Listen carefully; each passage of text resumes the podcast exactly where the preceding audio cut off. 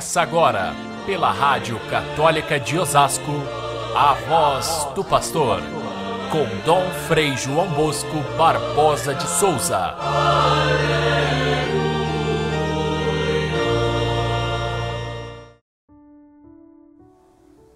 Se a vossa justiça não for maior que a justiça dos mestres da lei e dos fariseus, vós não entrareis no reino dos céus.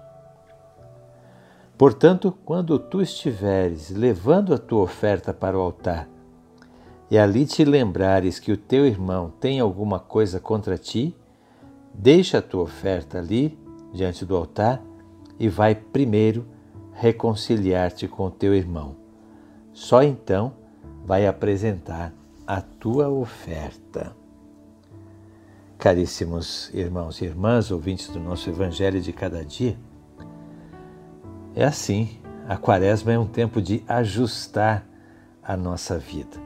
Ajustar significa torná-la justa, significa converter-se. É um tempo propício para isso e a palavra de Deus sempre nos ajuda a ajustar a vida. Quando falamos em ajustar, no sentido bíblico da palavra, é olhar para Deus, que é justo, e aí aproximar a nossa vida, ir chegando a nossa vida até aquela justiça de Deus. Isso significa então ser justo, como Deus é justo. A justiça de Deus, nós a conhecemos. É uma justiça misericordiosa e amorosa. Foi assim que Jesus nos ensinou.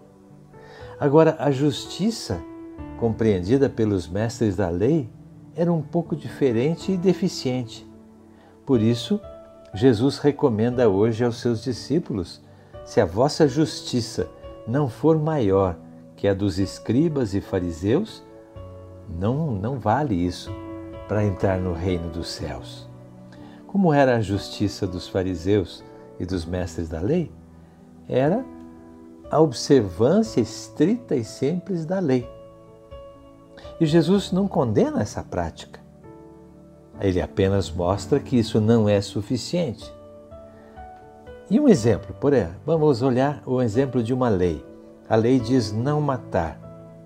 Então, se alguém no fim da vida eh, examina a sua vida e diz eu nunca matei ninguém, então eu estou em dia com esse mandamento de Deus. Para o fariseu, para o mestre da lei, perfeito. Para Jesus, não. O importante não é só cumprir a lei, mas é ir além da lei. No caso, não basta não matar, é preciso eliminar as causas do homicídio, as desavenças, o ódio, o preconceito. Se nós eliminamos as causas, já damos um passo adiante. Mas ainda assim é pouco. Jesus pede para ir além. Ir além significa não só eliminar as desavenças, mas amar de fato, fazer o bem, perdoar aqueles que ofendem, amar até o inimigo. A caridade acima de tudo. É isso que faz com que o discípulo de Jesus vá além daquilo que é proposto pelo fariseu, pelo mestre da lei, para viver uma vida do reino de Deus. É essa grande diferença que Jesus encontra da sua proposta e a proposta do Antigo Testamento, que não era errada. Jesus nunca condenou a lei de Deus do Antigo Testamento. Ele apenas diz, e esse modo de dizer mostra exatamente essa superação do Antigo Testamento. Ouvistes o que foi dito aos antigos. Eu, porém, vos digo. Jesus fala com autoridade divina e ele então propõe de uma maneira mais perfeita aquilo que era o mínimo que aquelas pessoas podiam compreender quando Deus deu a lei nas mãos de Moisés para que fosse a lei a guiar esse povo. Nós precisamos também muitas vezes fazer esse passo, porque muitas vezes achamos que basta cumprir os preceitos, para a gente estar em dia com Deus. E não é assim. Há uma relação essencial entre a vida com Deus e a vida com o próximo. Jesus o expressou muito bem quando um dos mestres da lei perguntou qual era o maior mandamento. Amar a Deus com todas as forças da alma? Sim, é o primeiro mandamento. Amar ao próximo como a si mesmo tem a mesma força, tem a mesma matéria. Uma coisa exige a outra, e isso fica evidente naquela conversa com o mestre da lei. Uma coisa é consequência da outra. Se eu rezo, eu devo transformar isso em amor. Se eu participo da Santa Missa, a Eucaristia, é mais do que certo que isso deve se transformar logo em seguida no meu dia a dia em gestos concretos de amor. Jesus até diz que há uma primazia, uma anterioridade em fazer o amor acontecer para depois oferecer a nossa oração a Deus. Primeiro vai e reconcilia com seu irmão. Uma vez um padre contou no seu, na sua homilia um caso de uma família, uma família religiosa, mas quando eles tiveram que repartir a herança aos irmãos, um deles, mais esperto, usou de um artifício jurídico e acabou eh, se apropriando de toda a, a empresa familiar, deixando os seus irmãos na miséria. E ele veio até o padre dizendo: Padre, Deus me agraciou tanto, eu vou fazer uma grande oferta na, na, para a igreja. E o padre então ficou muito constrangido de dizer para aquela pessoa: Olha, essa oferta não vai agradar a Deus. Vai primeiro reconciliar-se com seus irmãos. E o povo ficou muito admirado com essa sabedoria do padre de traduzir num caso prático e que tantas vezes acontece no nosso meio a, a história do Evangelho. Porém, ao eh, iniciar o, o ofertório, o padre parou e disse: Bom, vamos fazer a mesma coisa que pede o Evangelho. Nós vamos agora pensar e se você que está trazendo a sua oferta ao altar para a Eucaristia, se você lembrar que o seu irmão tem alguma coisa contra você, vai, vai agora, sai aqui da igreja e vai lá primeiro reconciliar com o seu irmão. Depois, outra hora, você volta.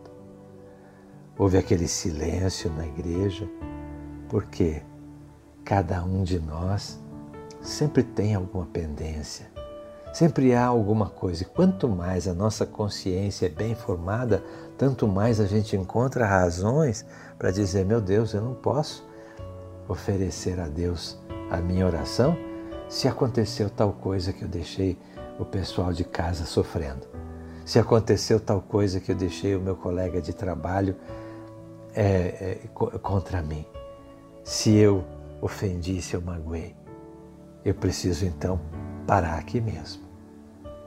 Aí o padre então, vendo aquele silêncio, e ninguém se mexia, porque afinal de contas a gente está ali para rezar, né? Ele, o padre, falou então da importância que tem o ato penitencial no início da missa. Não apenas como um ato ritual, não para uma oração a mais que a gente faz ali, dizendo: Senhor, tem piedade de nós, Cristo, tem piedade de nós. O ato penitencial nosso devia ser tão sério, tão sério, que se a gente encontrasse naquele momento algo que justificasse assim, deveríamos deixar a oferta para Deus para depois, para primeiro buscar a reconciliação com todos. É difícil? É. As nossas Eucaristias seriam muito mais bem compreendidas e vividas se nós levássemos isso a sério e não houvesse nas nossas comunidades tantos conflitos, tantas desavenças, tantas desprezo, fofocas, é, busca de lugares privilegiados. Jesus respondeu muito bem a um fariseu, a um mestre da lei, quando eh, lhe perguntou qual era o maior mandamento, e o, o mestre da lei, perguntado por Jesus, responde: de fato, é a gente, o, o amor vale mais do que os holocaustos. E Jesus elogiou essa afirmação do homem. Tem razão, o amor vale mais do que os holocaustos. Vamos também nós levar isso a sério na nossa quaresma. Se queremos que a nossa oração seja plena, antes viver reconciliados uns com os outros. Fique todos com Deus. Até amanhã, se Deus quiser.